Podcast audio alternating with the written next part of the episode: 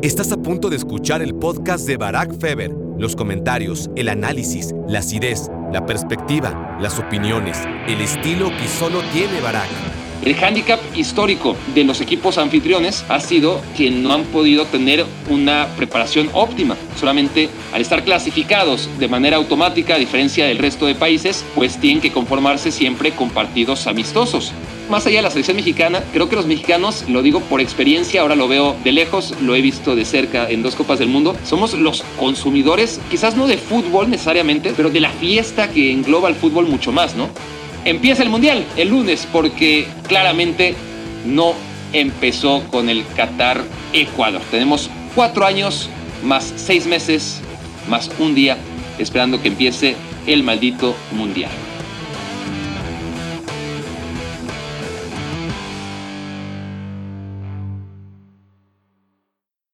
Hola, hola, hola, bienvenidos a Me quiero volver chango.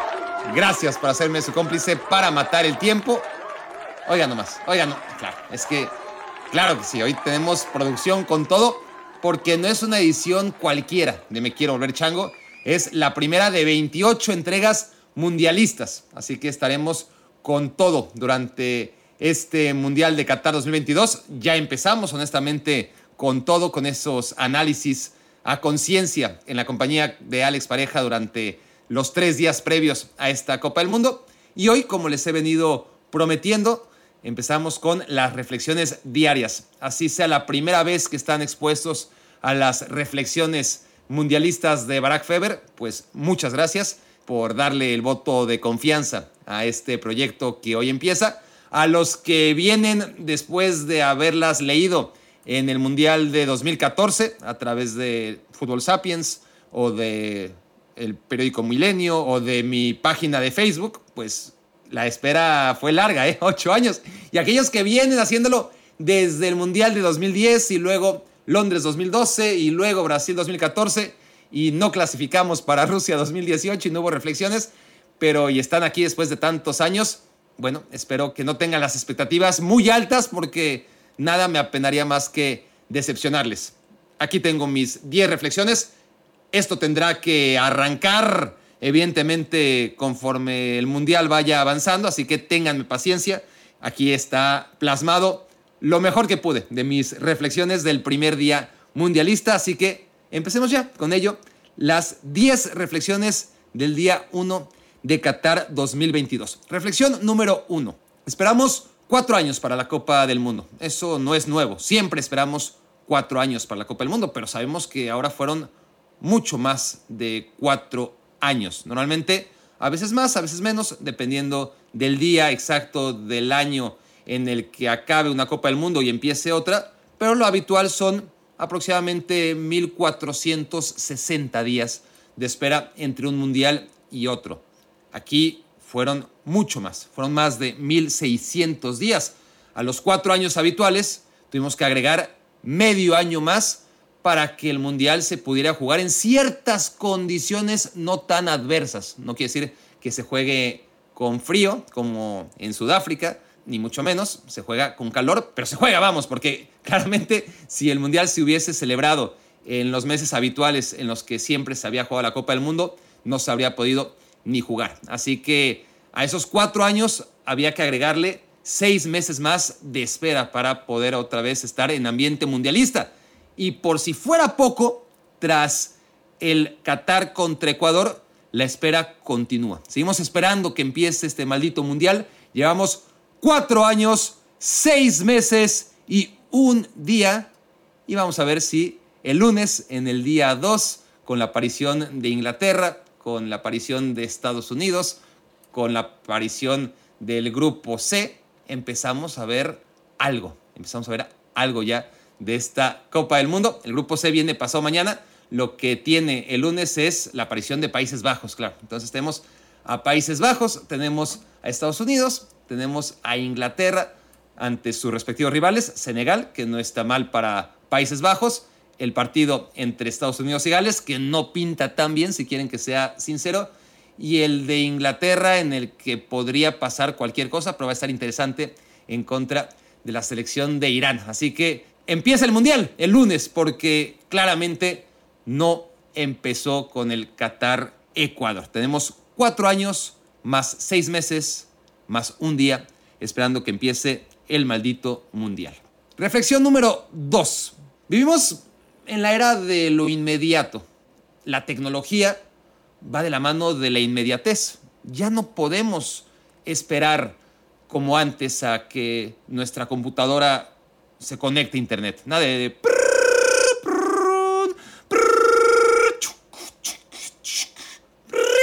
Quienes no hayan sufrido esa conexión a internet estarán familiarizados con ese ruido infernal que caracterizaba la línea telefónica cuando teníamos que conectarnos a internet.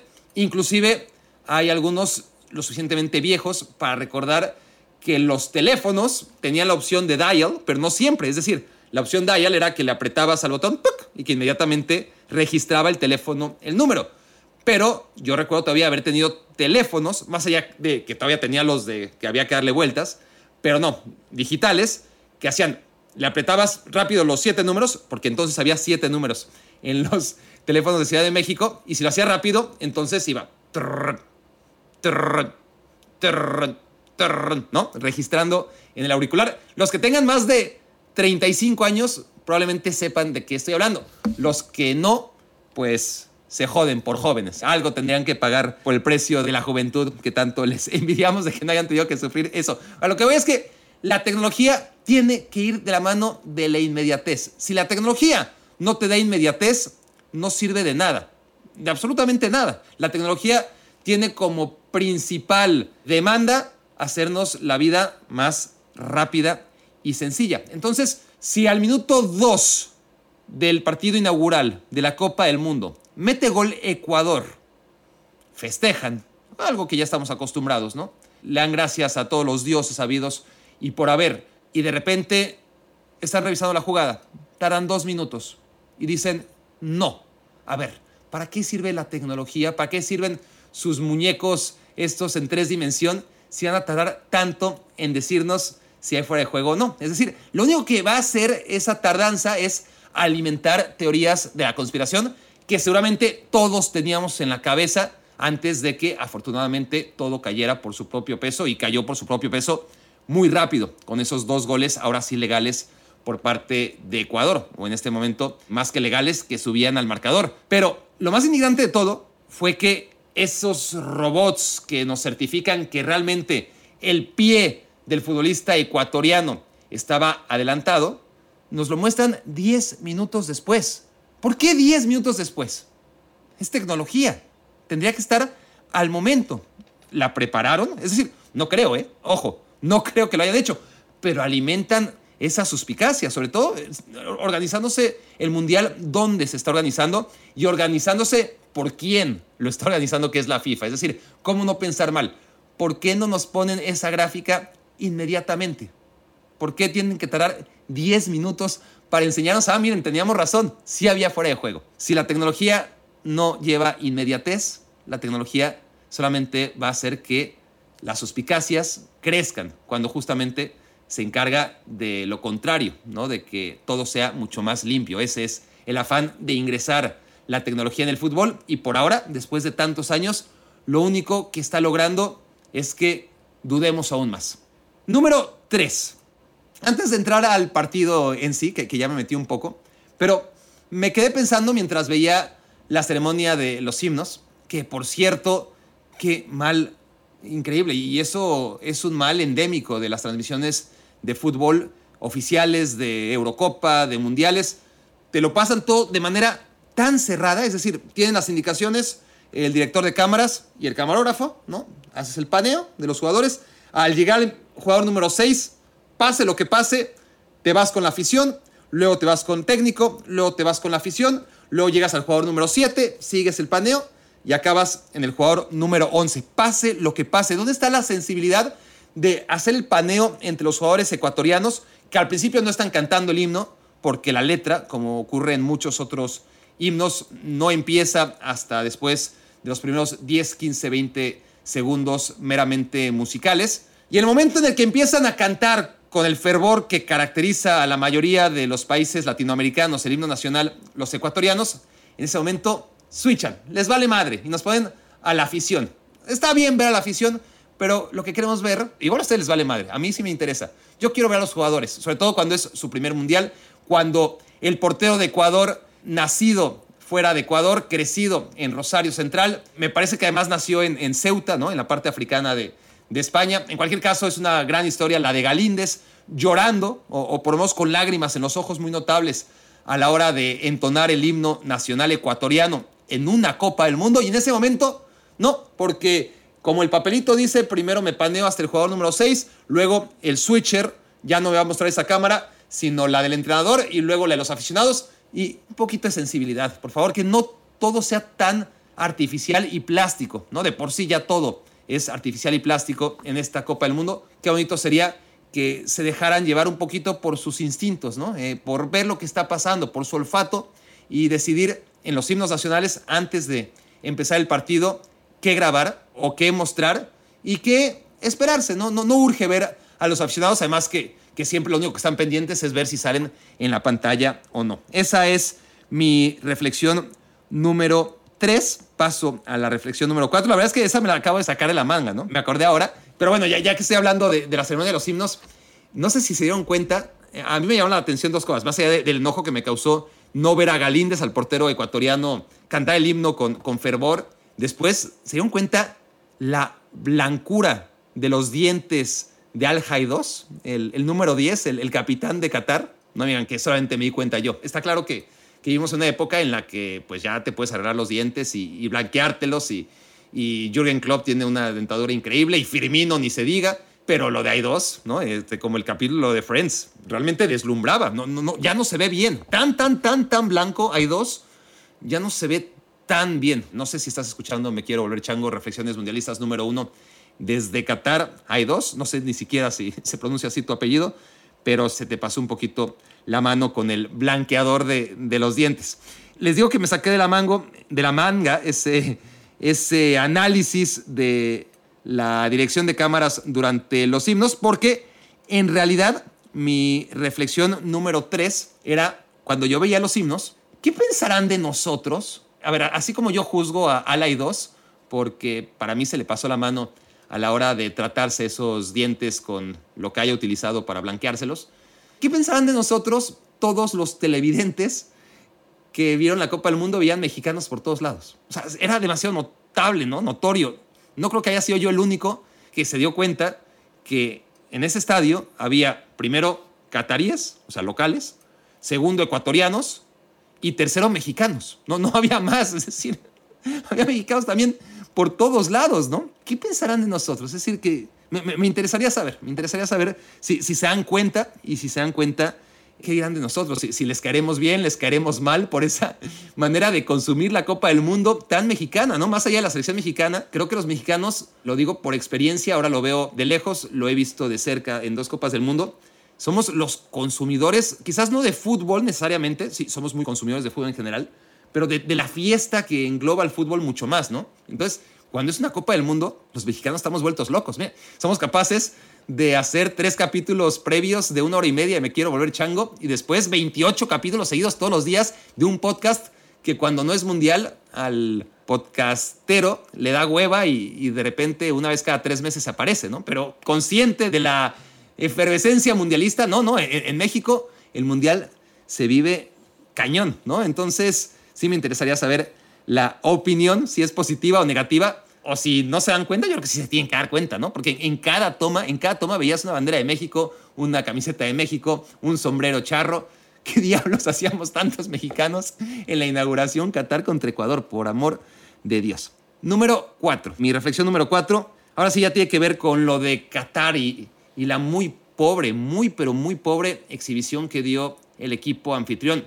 Yo entiendo la presión, yo entiendo el bloqueo mental que se convierte en, bloqueo físico, pero 10 minutos, ¿no? 15 minutos, lo, hemos visto todos en, momentos diversos en la historia del fútbol, un equipo que está ante un gran partido que esperó mucho y que está bloqueado y que no le salen las cosas y que está totalmente en shock. Bueno, vimos a una selección de Qatar en shock durante 90 minutos. Fue una jugada aislada al final del primer tiempo. Después un pase largo, larguísimo, bien dado al espacio ya cuando estaba acabando el segundo tiempo.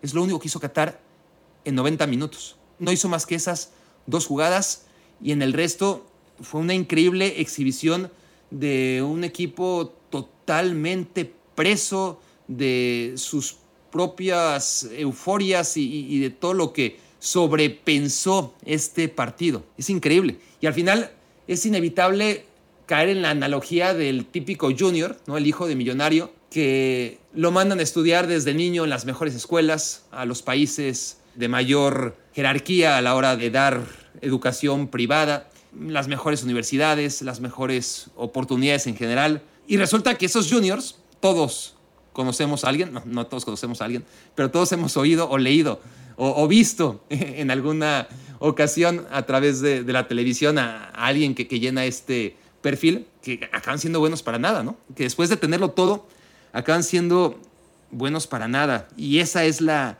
la analogía que creo que ahora va a ser al revés, ¿no? Es decir, a mí me pareció que, que la selección de Qatar era como este junior que lo tuvo todo. ¿Y por qué digo que lo tuvo todo? Porque, a ver, Qatar planeó este mundial durante 12 años. Tuvieron a una generación de futbolistas que fueron reclutados de países donde hay pobreza extrema y disfrazándolo al final de una academia muy buena, ¿no? como es la Academia Aspire de fútbol, fueron reclutando a jóvenes talentos de países donde no hay oportunidades para destacar futbolísticamente ni, ni en otras esferas, evidentemente. Y por eso vemos a la selección de Qatar con tantos futbolistas naturalizados de países, por ejemplo, como Sudán. Entonces, la Academia Aspire durante años fue reclutando a jugadores de estos países pensando, más que en darles a ellos y a sus familias un futuro, pensando sobre todo en el beneficio colateral que esto representaría para una selección que iba a ser anfitriona en 2022. Entonces, desde 2010 crearon esta academia, fueron formando futbolistas para poder a priori o a posteriori naturalizar los cataríes y tener una selección competitiva. Parecía que lo estaban logrando, ¿no? Porque lo vimos a, a Qatar gastar mucho dinero para ser invitado a la Copa América y no lo hizo tan mal, por lo menos no hizo el ridículo como contra Ecuador en la inauguración de hoy. En la Copa Oro lo hizo sobradamente bien, se pudo meter a la final de la Copa Oro sin mayor problema, estuvo peleando hasta semifinales, dejando además buenas sensaciones en general de su fútbol y además ganó la Copa Asiática, ¿no? Entonces, cuando digo que compraron y compraron y compraron todo lo que necesitaban estos chicos mimados, es que, a ver, hasta la oportunidad de jugar una eliminatoria, porque el hándicap histórico de los equipos anfitriones ha sido que no han podido tener una preparación óptima. Solamente al estar clasificados de manera automática, a diferencia del resto de países, pues tienen que conformarse siempre con partidos amistosos. Esto cambió, cambió con Qatar, porque Qatar se las arregló para meterse en la ronda preliminar de la eliminatoria asiática. Entonces tenían partidos oficiales e iban sumando puntos. A final de cuentas, independientemente de los puntos que sumara Qatar, de todas formas iba a estar en el Mundial, obviamente, era el organizador, pero tuvo la viveza y sobre todo el dinero de que le admitieran en la Confederación Asiática como un invitado, ¿no? Un invitado que ya estaba de todas formas calificado al Mundial, pero que pudo tener ese roce. Entonces, ahora la analogía va a ser diferente, ¿no? Es decir, cada vez que veamos un junior que lo tiene todo y que no hace más que estrellar coches, pues podremos hacer la analogía de aquel Mundial de Qatar 2022, aquellos chicos que lo tenían todo y que al final resultaron unos buenos para nada, en espera de que por fin, vamos a ver si logran eh, desbloquearse en los siguientes partidos y hacer algo, algo. Yo creo que a esas alturas,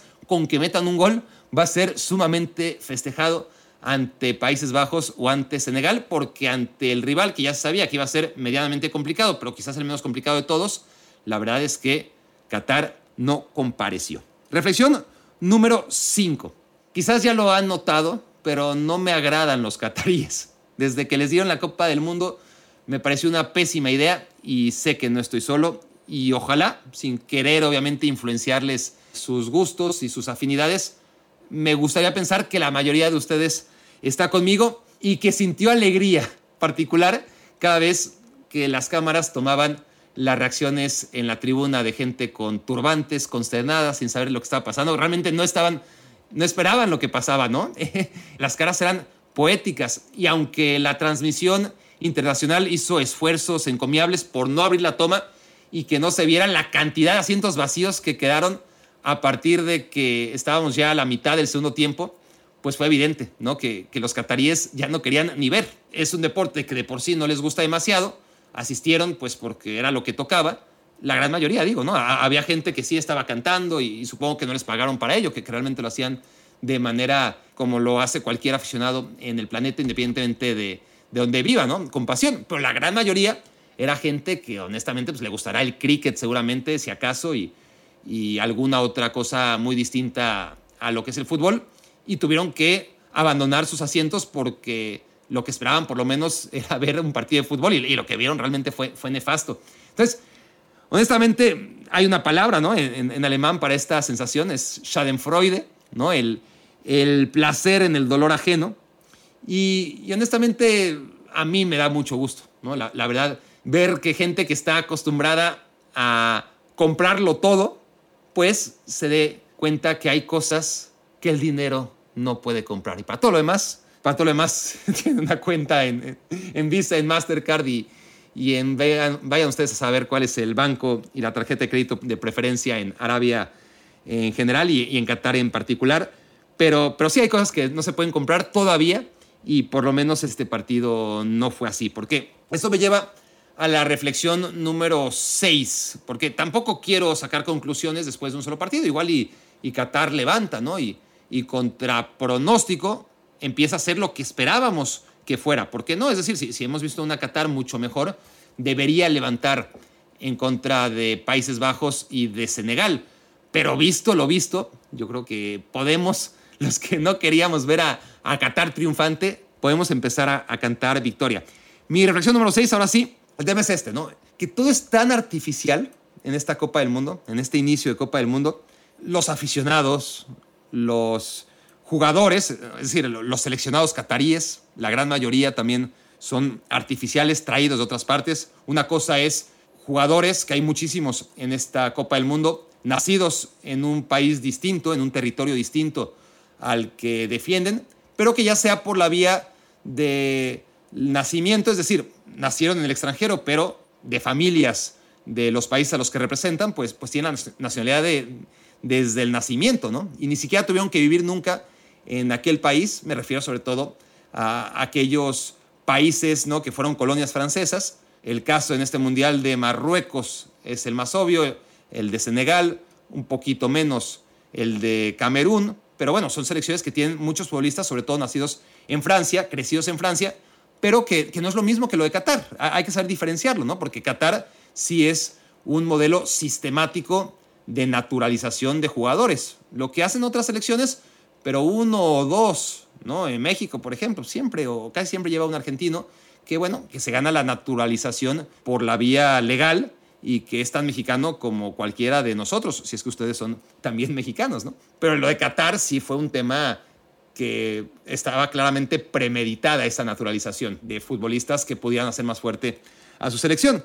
Entonces, todo es artificial, los aficionados, los jugadores, los estadios, todo se siente, ¿no? Hasta las gráficas que vemos en la transmisión, los componentes en general de esta Copa del Mundo Qatar 2022 son sumamente artificiales, pero lo único que no puede ser artificial es el resultado. El resultado en un partido de fútbol, por más que muchas veces, sobre todo en 2002, por ejemplo, los árbitros han tenido mucho que ver en ciertos resultados, a final de cuentas hay que llegar, acercarte por lo menos ¿no? al, área rival. Porque si no, no importa lo artificial que sea tu Copa del Mundo, el resultado no va a ser artificial. Y mi respeto a Ecuador, porque la verdad es que hemos hablado mucho de Qatar y nada de Ecuador, pero qué buen partido hizo. Obviamente, con muchas facilidades, ya tendrá contra Senegal y contra Países Bajos una vara con la que medirse mucho más alta, pero orgullo latinoamericano el de Ecuador, la actitud con la que jugó, la confianza desde el inicio y la manera en la que solamente hubo un equipo en la cancha, que también hay responsabilidad ecuatoriana para que Qatar se haya visto tan rematadamente mal. Reflexión número 7, y va un poquito de la mano con, con, todo lo que estoy diciendo de Qatar, pero tanta inversión, ¿no? O sea, tanta inversión, 12 años preparando este partido de fútbol. 12 años, porque las Copas del Mundo históricamente se habían repartido seis años antes. Es decir, seis años antes sabes quién va a ser el organizador del próximo Mundial. Así es y así ha sido siempre.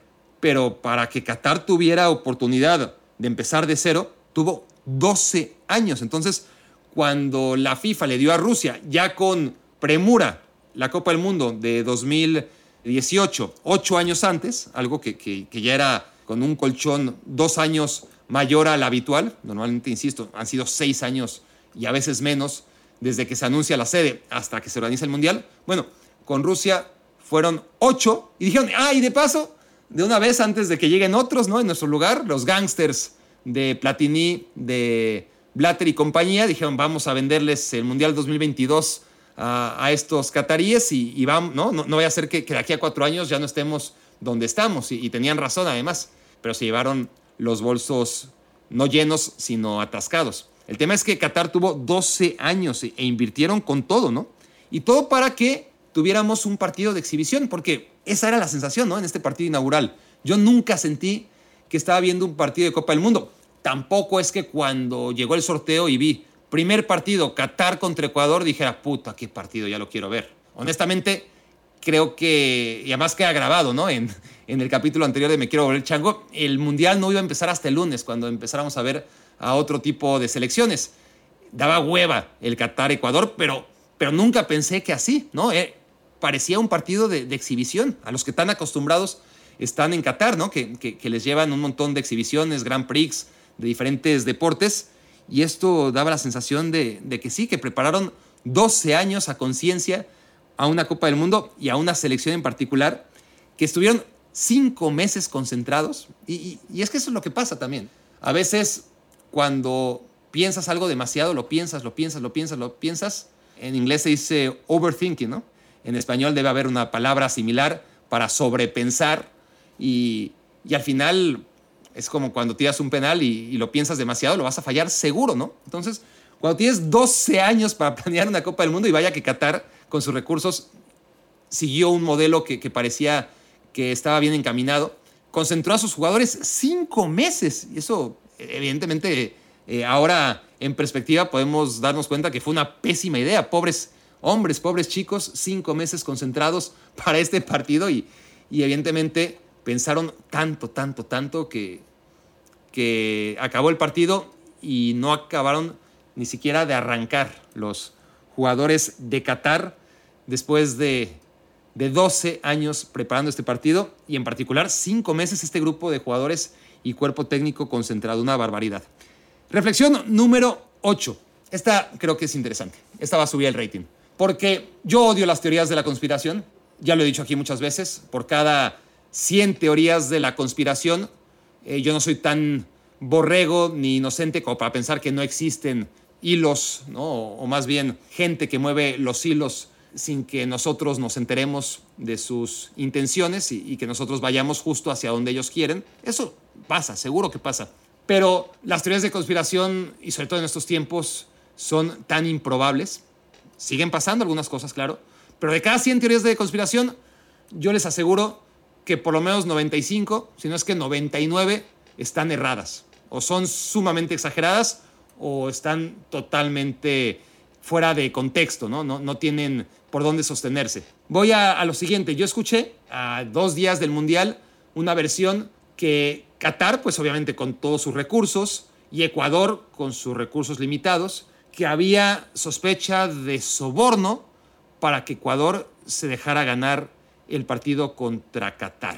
Evidentemente, yo creí que, era algo que, no iba a ocurrir, que, que, tenían que ser muy, muy, muy cuidadosos, no porque no quisieran, no porque no lo pensaran, uno porque a ver, si, si fuera un tenista, pues lo convences, ¿no? Pero convencer a, a la mayoría, porque tienes que convencer a, unos cuantos, ¿no? De, de, los jugadores de, fútbol, no, no, solamente a uno o a dos, a menos de que sea el portero, y, y eso ya sería muy descarado. Y hasta la fecha hay dudas, sobre todo de lo ocurrido en Argentina 78 con el portero peruano nacido en Argentina, en un partido en el que Argentina para llegar a la final tenía que meter cuatro goles y acabó metiendo seis, si no me equivoco fue así y así dejó fuera de la final de Argentina 78 a Brasil.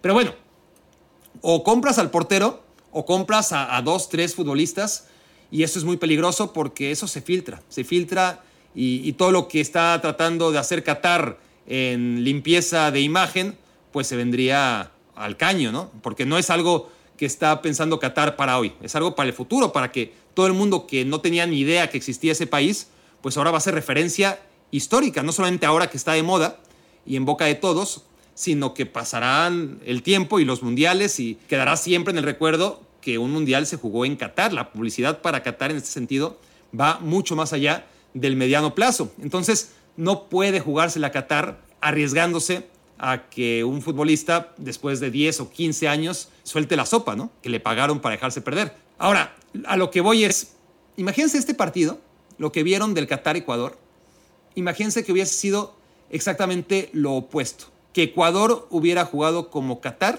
y que Qatar hubiera jugado como Ecuador, exactamente el mismo partido. ¿Qué estaríamos pensando? ¿No? ¿Qué estaríamos pensando? Que se vendieron. Evidentemente es una teoría que no se sostiene por ningún lado, que no se puede ni siquiera plantear el que Qatar se haya vendido a Ecuador en su mundial, ¿no? No, no tiene ningún sentido. A lo que voy a decir, como esas teorías de la conspiración dependen tanto de la perspectiva, ¿no? Y, en este caso de la retrospectiva. A final de cuentas, nadie en su sano juicio, y ni siquiera en su insano juicio, puede pensar que los jugadores de Qatar salieron al campo sobornados. Si unos jugadores tienen asegurado su futuro, son los chicos de Qatar que, seguro los que no son millonarios, pues son de, de familia clase media altísima. Y esos los jodidos, ¿no? Entonces, pero pero claro, si hubiera sido justo lo contrario, las elucubraciones, las acusaciones estarían, yo diría que hasta justificadamente a la orden del día, porque Qatar fue un equipo que, parecía totalmente vendido, ¿no? así de mal jugó Qatar y, y qué bueno, qué bueno que no fue al revés, porque si Ecuador hubiera jugado como Qatar, aún sin haberse vendido, pues las vamos, no solamente las acusaciones, sino que, todo el mundo estaríamos seguros de que ahí hubo gato encerrado por todo lo que estoy mencionando, ¿no? Por, por los intereses de FIFA, por los intereses de Qatar, por el contexto de la selección ecuatoriana y el de la selección de, Qatar. Pero bueno, afortunadamente fue al revés y el que pareció el equipo que, que no estaba interesado en jugar un partido de fútbol era justo esa selección que fue presa de esa exageración, de esa saturación de preparación para un partido que, al que acabaron no compareciendo. Pero bueno, les dejo ahí esa reflexión número 8. Número 9. No me gustan las ceremonias de, inauguración, ni siquiera de los Juegos Olímpicos, que dicen que suelen ser emotivas. Yo estuve en Londres, en, no, perdón, en Londres no. La, de Londres me pareció buena, hasta eso, ¿eh? me pareció una excepción. Me pareció que fue buena la, de Londres, no sé si la vieron en los Juegos Olímpicos. Estuve en la de Beijing, prefería hacer otra cosa, honestamente. Preferí quedarme fuera del estadio y no me gustan. soy un naco, si quieren. No puedo valorar las inauguraciones. Las de Juegos Olímpicos suelen ser mucho más dedicadas y suelen gustarle mucho más a la gente culta que las de fútbol. Las de fútbol no suelen ser nada especiales. Pero aquí ni siquiera quise darle la oportunidad, honestamente. Y es que no quiero tener nada que ver con Qatar 2022. Es decir, quiero el fútbol, que al final, por más que yo siempre alimenté una vela de esperanza que a Qatar le quitaran la Copa del Mundo. Realmente pensé yo, inocente, que cuando le cayeron a la FIFA en los hoteles y, rodaron las cabezas de Platini y de, y de Blatter y compañía, por lo menos iba a haber consecuencias porque había tiempo de sobra, ¿no? muchísimo tiempo. Como les digo, si, históricamente el Mundial se han organizado con, con, seis años de anticipación, había tiempo de sobra para que no se organizara en Qatar. Y sin embargo, pues no pasó eso. La FIFA siguió siendo la misma, no cambió ni siquiera de nombre, porque el PRI, me acuerdo, bueno, no me acuerdo, no me acuerdo, no, no, no soy tan viejo. Me acuerdo haber estudiado que el PRI fue cambiando de nombre, ¿no? Para hacer lo mismo, ¿no? Pero, pero por lo menos iba cambiando, creo que de PNR, Partido Nacional Revolucionario. La gente que esté más educada que yo sabré si estoy en lo correcto o no. Y luego volvieron a cambiar de, de nombre, hasta que quedaron como Partido Revolucionario Institucional. Ya deberían de cambiar otra vez de nombre, por cierto, pero, pero ya ni, ni con esas le tapan el, ojo al macho. El tema es que por lo menos le hubieran cambiado el nombre a la FIFA, ¿no? Siguió siendo la FIFA, siguió teniendo sus mismas prioridades económicas por encima de, de todo lo demás. Y al final, pues sí, se organiza esta Copa del Mundo de la que yo no quiero tener nada que ver. Es decir, me puedo quedar hablando aquí una hora cada día de, del día anterior, siempre y cuando sea para pitorrearme de los cataríes o de hablar de fútbol, pero todo lo que no sea estrictamente los 90 minutos que se vayan a jugar, yo no quiero saber nada y recomiendo que ustedes hagan lo mismo. Otra vez, no quiero influenciarles ni, ni nada, pero, pero no se dejen influenciar por aquellos. Es decir, déjense influenciar por mí, que soy un hombre de bien, y por favor estén con la guardia en alto para no dejarse lavar el cerebro por el régimen de estos hombres que querrán y están logrando vender su idea ¿no? de, de Estado, legitimizar todo lo que hacen. Hay cosas que hacen bien, obviamente, pero ¿a, qué precio? ¿no? Y, no voy a dar aquí clases, creo que todo el mundo que ha estado medianamente interesado ha leído un poco sobre los temas que, rodean a, Qatar y cómo esta Copa del Mundo está enfocada a vendernos lo contrario, como pasó con Rusia, pasó con Rusia hace cuatro años. No digo que solamente pase en Qatar, porque estos tienen turbantes y, y, es todavía más obvio que son distintos a nosotros. No, quiero caer en, en, eso porque sería muy peligroso. En Rusia pasó lo mismo y en Argentina en 1978 pasó lo mismo y en Berlín mucho peor en los Juegos Olímpicos de 1938 y en el Mundial de Italia 1934 y en fin, esa ha sido la historia del deporte, ¿no? Eh, pero en este caso creo que, podemos estar alertas, ¿no? Y, nos toca, yo creo que ver el fútbol, tratar de disfrutarlo cuando el fútbol se deje, pero no regalarle ni un minuto más de su atención a todo lo que rodea a la organización de Qatar 2022, más allá de sus partidos de fútbol. Reflexión número 10 y última. Aquí sí ya voy a hablar de, de algo que espero conforme vaya avanzando la Copa del Mundo tenga más tiempo en las reflexiones de me quiero volver chango durante esta etapa mundialista y tiene que ver con fútbol, ¿no? Con lo que viene siendo me quiero volver chango en todas las ediciones. Entonces vamos a dejar eso para la reflexión número 10, una reflexión un poquito más larga, que espero que no se vaya demasiado larga, porque la idea es que si vamos a hacer podcasts diarios de reflexiones, no se vayan tan, tan largas, ¿no? El tema es que después de hacer el último análisis premundialista, ya hablábamos de todo lo condicionada que llegaba Francia, de todas las bajas, y resulta que faltaba confirmar la baja de Karim Benzema, que parecía que estaba solamente lastimado y que había que ver en qué nivel estaba, pero nos cayó por sorpresa que de plano una selección que aspira a jugar octavos, cuartos de final, semifinales, no esperara a Benzema, que Benzema estuviera tan mal como para ser descartado, ¿no? Y un mundial que ya de inicio se perdió a muchos jugadores de, de superclase, de los mejores del mundo, porque no clasificaron. Erling Holland, uno de ellos, Mohamed Salah, otro, creo que son los dos más reconocidos, hay muchísimos más. Los seleccionados italianos, por supuesto, todos esos, pues, cada Copa del Mundo, pues, ocurre, ¿no? Y aquí le tocó a, a jugadores realmente emblemáticos como Holland, Salah, y algunos que a mí en lo personal me, me encantan, ¿no? Y, aquí voy a hablar de, de Federico Chiesa. Pero bueno, más allá de estos, conforme se fue acercando a la Copa del Mundo, había bajas normales, es decir, la de Jota, la de Vainaldum, la de Florian Wirtz, una pena, ¿no? Jugadores élite, pero no nombres como Mané, como Kanté, como Pogba, ¿no? Entonces, ya era suficiente, ¿no? Sin Mané, sin Pogba, sin Kanté, sin Holland, sin Salah, sin las estrellas de la selección italiana y encima sin Benzema, encima sin Benzema. En fin, es un mundial de, de muchas bajas. Qatar 2022 más que cualquier otro. Seguramente responde el momento en el que se juega, a mitad de temporada la lógica quizás para algunos habría dicho, no, peor jugarlo a final de temporada como siempre, ¿no? Porque los jugadores llegan cansados y con sobrecarga. Pero al final ha sido más perjudicial la cantidad de partidos que han tenido que jugar, que aglutinar los calendarios para que los jugadores jugaran Champions League, seis partidos en, prácticamente en seis semanas, más las ligas, que no tuvieran descanso, dos partidos por semana. Y, y todo esto pues tiene consecuencias nefastas para una FIFA que, que no ha cambiado absolutamente nada, ¿no? Ya no está Blatter, ahora está Infantino, hay reelección en FIFA, no hay quien esté en contra de Infantino, no hay otra propuesta, exactamente lo mismo que pasaba con Blatter. De hecho, con Blatter de repente sí había por lo menos oposición, aunque perdiera, ahora no hay ni siquiera eso. La verdad es que es bastante asqueroso y, y lo pagamos con una Copa del Mundo que va a ser la última, con 32 selecciones, con simetría, ¿no? con 16 equipos clasificando, con partidos en la última ronda, en la tercera ronda de grupos, jugándose a la misma hora para evitar lo que vamos a ver inevitablemente con grupos de tres a partir del Mundial de 2026. En fin, este Mundial, que es el último organizado, sí, por un país cero futbolero, pero por lo menos con la repartición de partidos clásica, ¿no? Yo, a, mí, honestamente, cuando pasó de 24 a 32 no me gustó nada.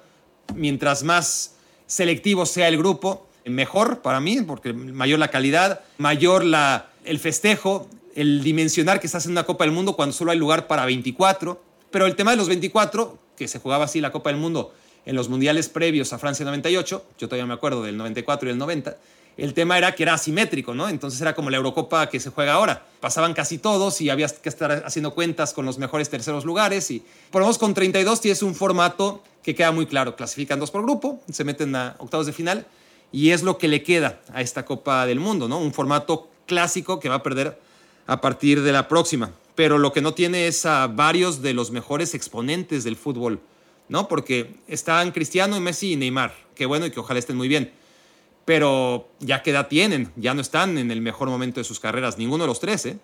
Aquellos que, bueno, que Lean Mbappé sería una excepción, pero hoy tendríamos que estar hablando de Holland, de, de, Salah, a pesar que tampoco ya es un joven, está en un gran momento, igual que Sadio Mané. Ya de aquí a tres años y medio, si llegan, pues evidentemente ya lo harán muy a la baja.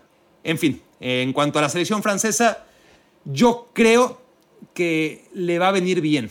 Yo creo que le va a venir bien todo este tema. Más allá de que este equipo fue capaz de salir campeón del mundo sin Benzema, eso no hay que olvidarlo.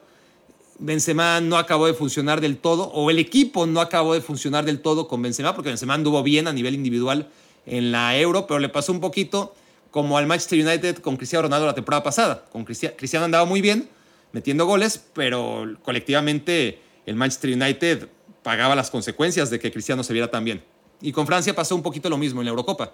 Benzema regresaba a la selección después de cinco años, metió goles, bastantes, pero al final Francia no funcionó como funcionaba sin Benzema. Entonces, el no tener a Benzema, ya lo habló aquí Alex Pareja, a nivel táctico le va a hacer defender mejor, con más compromiso, con solo un jugador en plan superestrella que va a ser Kylian Mbappé, que, que nunca hace daño, un jugador que esté bien descansado para el contragolpe y lo demás sigue teniendo una gran selección, ¿no? Eh, tú ves lo que tiene Francia y en ataque, pues sigue teniendo, a pesar de todas las bajas, pues sigue teniendo a Mbappé y a Giroud y a Coman y a Dembélé y lo que me he quejado amargamente, ¿no? Lo de lo de Moussa Diaby y, y, sobre todo Wissam Ben Yedder, los dos que son grandes jugadores, uno en el Bayern Leverkusen y otro en el Mónaco, que se cansan de meter goles, asistencias, que son súper técnicos, en el caso de, de Ben Yedder sobre todo, rapidísimo en el caso de Musa, y al final,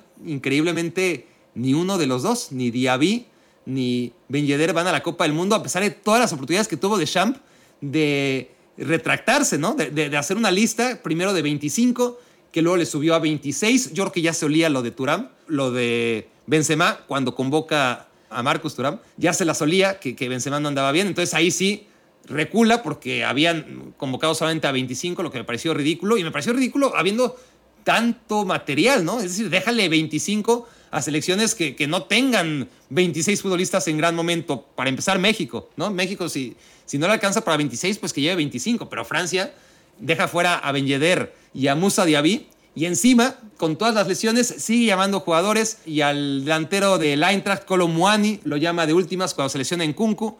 Y después, tras la lesión de Benzema, yo decía, me parecería muy interesante ver qué pasa si, si Benzema o Giroud se lesionan, ¿no? Sin saber que, que iba a pasar lo que pasó. se lesiona Benzema y resulta que no, que se cae en 25 y ni así hay opción para abrir la puerta a Ben ni a Musa Diaby, lo que me parece una grosería horrible por parte de Didier Deschamps para dos jugadores súper talentosos a los que les cierra la puerta. Ya probamos de vivir la experiencia mundialista, si los quieres meter a jugar o no. De todas formas es difícil que jueguen con tantas lesiones, pero insisto, ¿no? Cuando de todas formas tienes a Giroud y a Dembélé y a Coman y a Kylian Mbappé, pues te siguen sobrando. Es increíble lo de Francia. Y yo creo que esto, más allá del tema táctico, yo creo que anímicamente se van a liberar de carga. Es decir, ya nadie espera de Francia, nada. Después de todos los problemas que viene arrastrando, en Nations League, eh, a nivel vestidor, las bajas de Kanté, de Pogba, de Nkunku, de Kimpembe y finalmente lo, que faltaba, ¿no? del mejor jugador del mundo, porque el Mundial perdió el balón de oro en el último día. Entonces, yo creo que esto les va a liberar de presión, los va a soltar y como ya nadie espera nada de ellos, yo creo que van a sacar ese orgullo en el que vuelvo a creer que Francia está para hacer cosas importantes. Vuelvo a creer que Francia, honestamente, está para meterse, digamos, a semifinales. Y aquí queda grabado. Y con eso acabo mi décima y última larguísima reflexión en estas 10 reflexiones del día 1 de el Mundial de Qatar 2022 a través de Me Quiero Volver Chango. Espero que mejoren. Les invito a que mantengan su sintonía para ver cómo van mejorando estas reflexiones conforme el Mundial también lo va haciendo. Por lo pronto, muchas gracias por haberme hecho su cómplice para matar el tiempo. Esto fueron las 10 reflexiones mundialistas del día 1 en Me Quiero Volver Chango. Escuchaste el podcast de Barack Feber. Toda la información de los deportes con un toque de Barack.